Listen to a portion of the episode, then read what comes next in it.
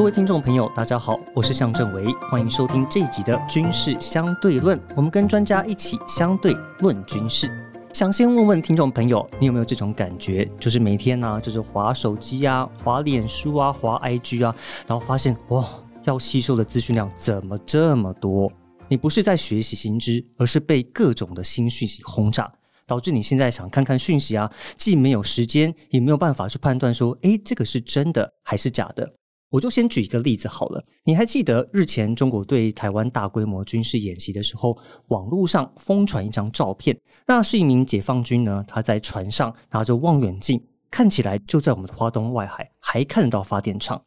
这张中国他们官方宣传的照片，让大家以为，哎呦，解放军原来离我们这么近。但是当全球都信以为真的时候，有人发现说，诶，这里面有些端倪。那我们今天就邀请我们的来宾，他是前苹果日报的资深记者，现在是事实查核员陈培煌。Hello，培煌。郑伟，谢谢你邀请我，让我有机会可以分享我的工作心得。我大概可以还原一下当时我们的查核的过程。那当然这是我的个人意见的部分，对大家可以相互的切磋。我印象非常深刻，那一天是八月六号周六的下午。嗯哼，那当时我其实是在剪头发、划手机，所以我就想说，哎，怎么会？你知道，就是我们会有记者魂嘛？发现，对哎，这张照片怎么拍的这么的完美？哦那我当下其实那天我是休假的，但是当下那一天，其实我首先先传给国防部，嗯那国防部很快的就回我说，这个目前无法证实。嗯呃，我同步的也传给我认识的，就是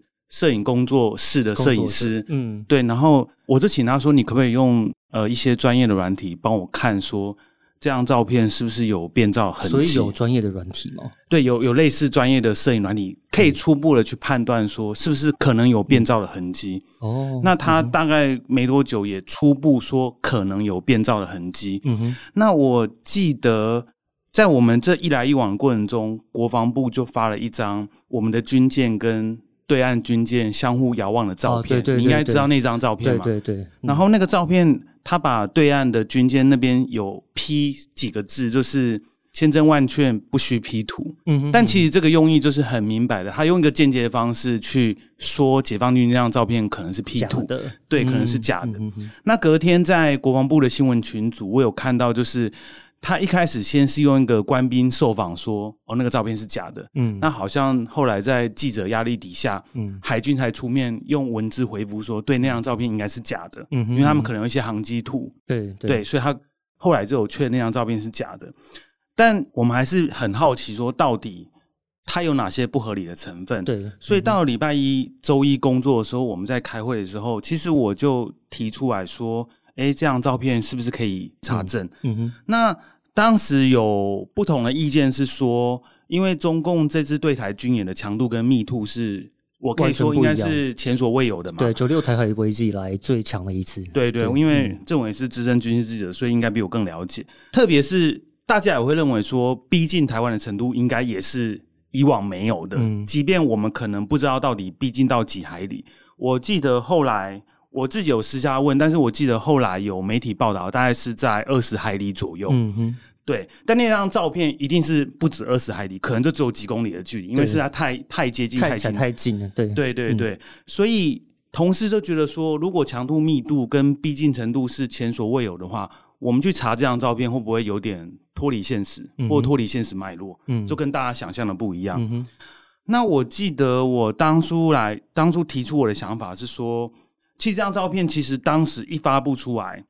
呃，它有两个途径，一个是新华社的官网，一个是解放军的微博。都是中国官方媒体。对，，另外一个是其实新华社有透过 AP 嗯去免费发送这张照片给其他国际媒体，所以它其实有三个管道。嗯哼哼，那在台湾的媒体，其实一收到这个照片，一看到这个照片就立即大幅度的报道使道。用对对对对，但其实没有人去质疑说会不会有问题，嗯但全部都是用呃解放军的角度去报道这张照片。嗯哼，那我看 PTT 跟网络用一个中国的用语，就是炸锅，大家讨论度非常高，甚至形成一个相互对立，嗯，甚至批评说啊，可能国军很弱。对对对这种对对立舆论就的出来了。嗯，对对对，所以我会觉得说，如果这张照片初步查看可能会有变造痕迹，为什么解放军要用一张变造痕迹去说这个故事。嗯如果他这么近的话，他可以用其他的画面来说。那为什么一定要用这一张嗯可能是变造的照片？对，所以我会觉得说，这一定是中国他想要透过这张照片，嗯，去散播他的心理策略。传达某种事情。对，但他嗯第一个步骤他已经达成了，就是我们内部的讨论已经是激化了嘛。嗯那所以显然就是对岸想要透过这张照片去表达这种视觉震撼的效果，来强化对台湾的恫吓。那其实我们在两天的时间之内，我们找了好几个摄影专家，包括线上的跑线记者，嗯哼然后还有一个地球科学老师跟军事专家来解读这张照片。嗯那我可以大概说，其实这张照片它的军舰上的解放军。我们的军舰以及背后的山脊，它的比例都不对。哦，看起来这人很大，对不对？对对对，嗯。而且其实有报告里面没有写到，是其实已经有很多乡民或是专家已经出来讲，比如说为什么他没有穿救生衣，哦，他的军舰栏杆为什么不在他的，胸口以因为那看起来好像是会立即掉下去。只要一晃你就掉出去，嗯哼嗯哼。以及就是解放军拍摄我们军舰的时候，好像军舰底部都没有任何的浪花，哦。好像对我们的军舰是一个停止的状态，让它去拍摄。对，所以当我们把这个查核报告结果发布了之后呢，呃，其实很多国际媒体也对 A P 提出。呃质疑吗嗯质疑，对我我不能说质疑啊，就是提出一些问题，说，哎、你们有去验证过这张照片吗？哦，那我记得美联是在八月十一号，他有发给客户一个 note，嗯，就说啊，我没有办法验证这张照片，OK，原因是因为我们没有拿到原始的照片。嗯，但是其实我们在处理乌俄战争的期间，其实美联社做了很多精彩的报告，嗯，所以我们会觉得有点纳闷，就是说，哎、其实乌俄战争很多的影像跟影片，你也没有办法拿到原始的，嗯。可是你却做了这么多精彩，嗯。甚至那个之前不是有马利波的妇产医院说有孕妇假照，嗯。那个其实也是后来在场两位的美联社记者拍的照片。传送给世界之后，大家才知道说原来是俄方说谎。哦，所以其实相对这个例子，我们会觉得美联社它作为一个发布新华社照片的机构，它应该也要有基本的确认。嗯那当然，他们发布这个 note 之后就没有下文，但我们在九月的时候发现，他已经把这张照片下架了。所以各位听众朋友，你有没有发现哦？原来所谓的假讯息或是非真实讯息，它可以隐藏的这么好，就是连这种国际大媒体或是这种通讯社，它都无法去察觉。其实台湾假讯息哦，真的很泛滥，有些不是刻意，但是有些是中国，就是我们对岸的网络攻击，它制造一种认知作战。那根据瑞典哥德堡大学的调查，台湾连续九年九年哦，蝉联接受境外假讯息侵扰最严重的第一名。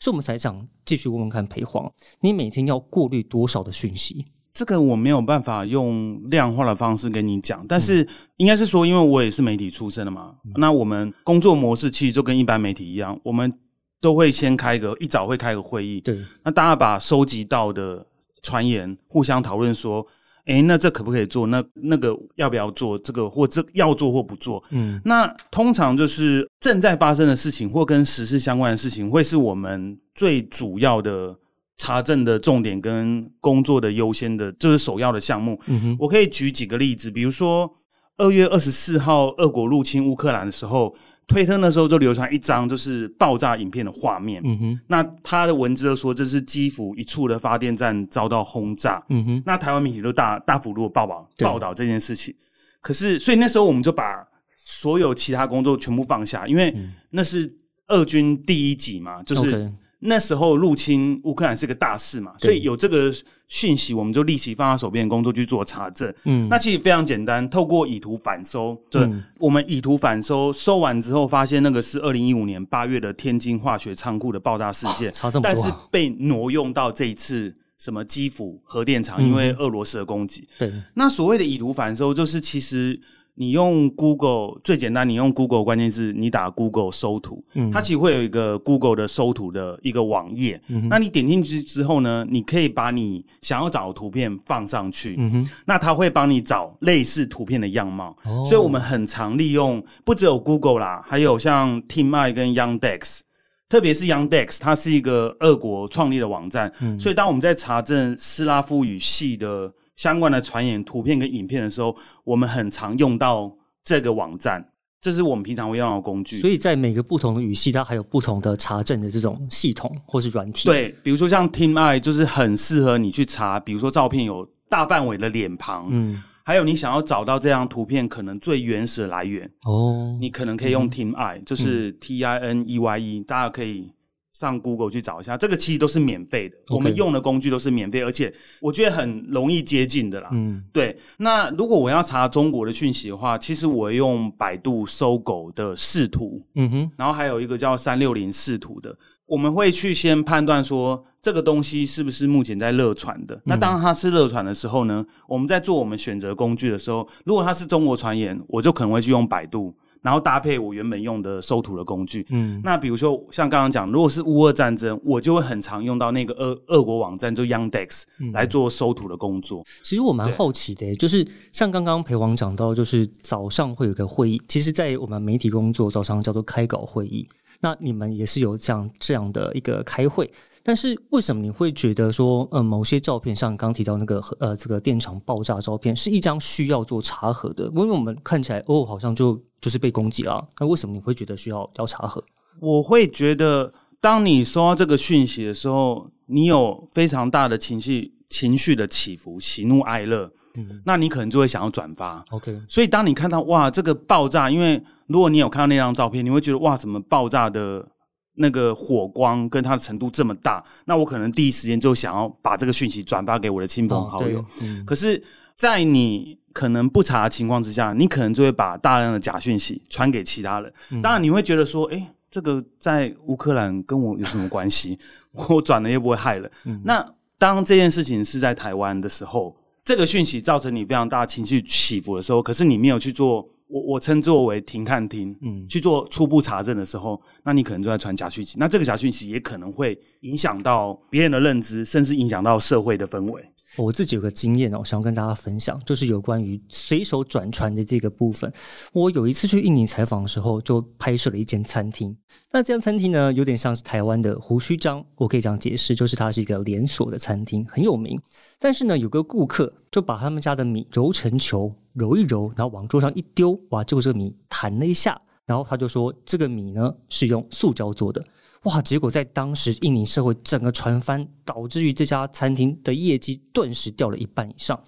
所以我想问问看葵黄哦，就是说你这边看到这种虚假讯息，它最严重起来，除了可能会造成当事人伤害之外，它还有可能造成什么样的这个危险或伤害，甚至可能造成国安危机吗？郑伟应该记得，就是 Pelosi 访台的时候，中国就宣布对台湾的大规模的军事的演习嘛。对，那其实我们那一段时间都一直在处理，你知道，比如说呃，微博或推特上面又有什么呃，中共的部队的集结要去攻打台湾这种讯息，哦很多，但其实很多时候你很难去查证，因为光是一个部队集结的画面，你不能去证实说它是对或错。嗯但我记得我在八月六六号，我们有收到一个影片，他说：“诶，解放军发射导弹穿越台湾的中央山脉，然后他拍摄地点在宜兰。然后他的影片里面还有个男生说，男性的声音说：‘诶，飞过来了，那边是苏澳，然后这边是中央山脉。’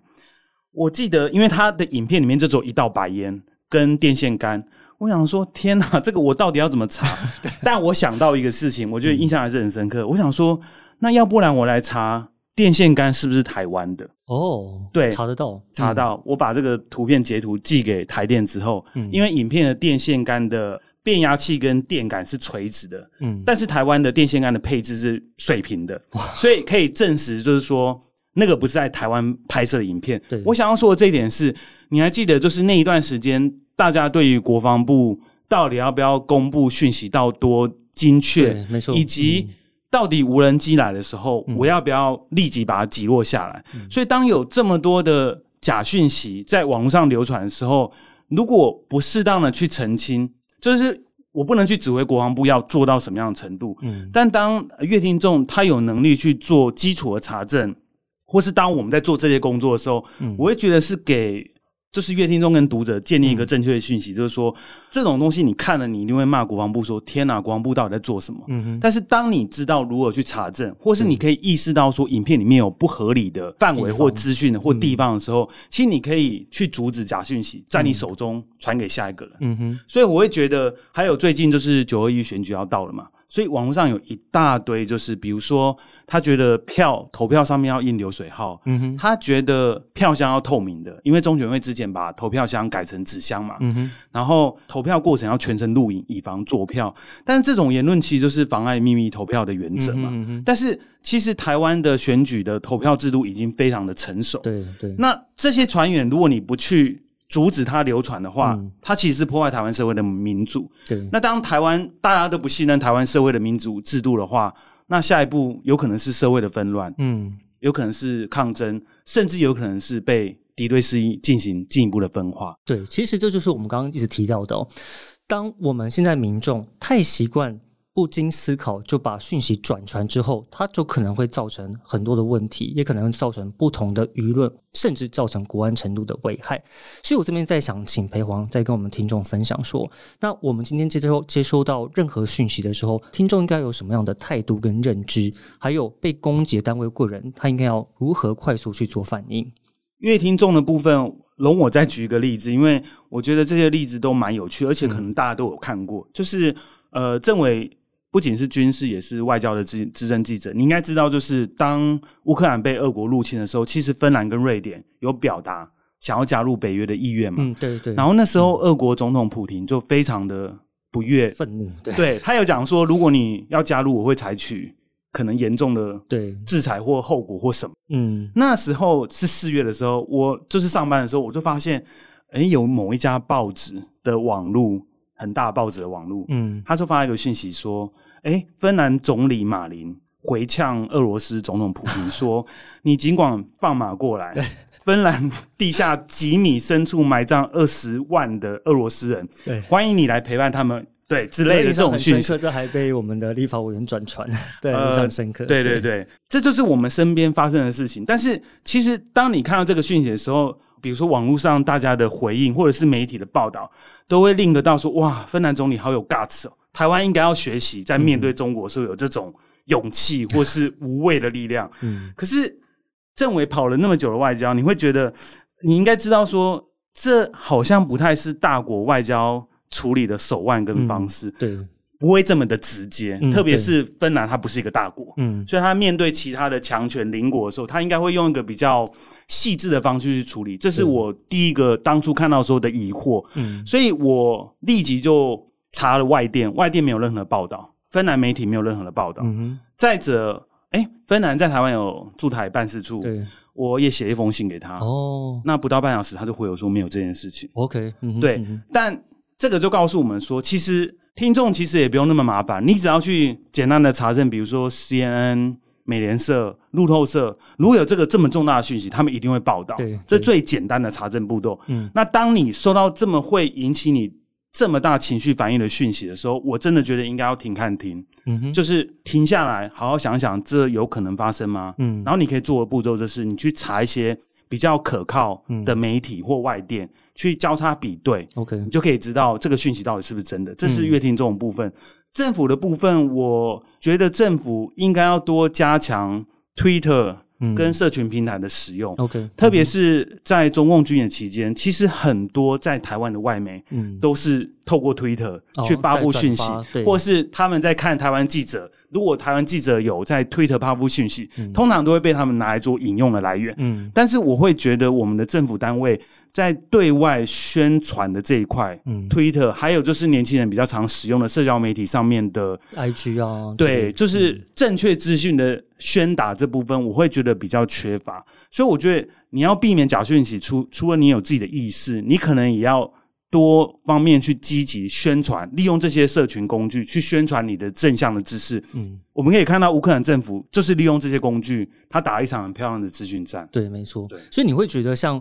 去呃阻止假讯息在传播，每一个人都有责任吗？哎、我不会说这是一个责任，我会说这是每一个人的意识，因为我们刚刚聊的好像都离我们很遥远。可如果今天有一个讯息是，比如说，哎、吃这个可以治癌症，那刚好你身边有人，你的亲朋好友是得癌症，嗯那其实你如果在不经查证底下把这个讯息转给他，那有可能会延误他的病情。对，对，所以我会觉得，为什么我们要意识到假讯息？因为它就是活在我们身边，总有一天你会一定会遇到跟你有相关的假讯息。嗯，对，OK，好，今天非常谢谢裴黄来上我们的节目哦，那也希望我们听众朋友听了之后可以学到更多分析还有辨识假新闻的方法。那以上就是这一集的军事相对论，非常谢谢您的收听。如果有任何您想要关心的题材，也欢迎留言跟我们分享。我是向政委，我们下次再见，拜拜。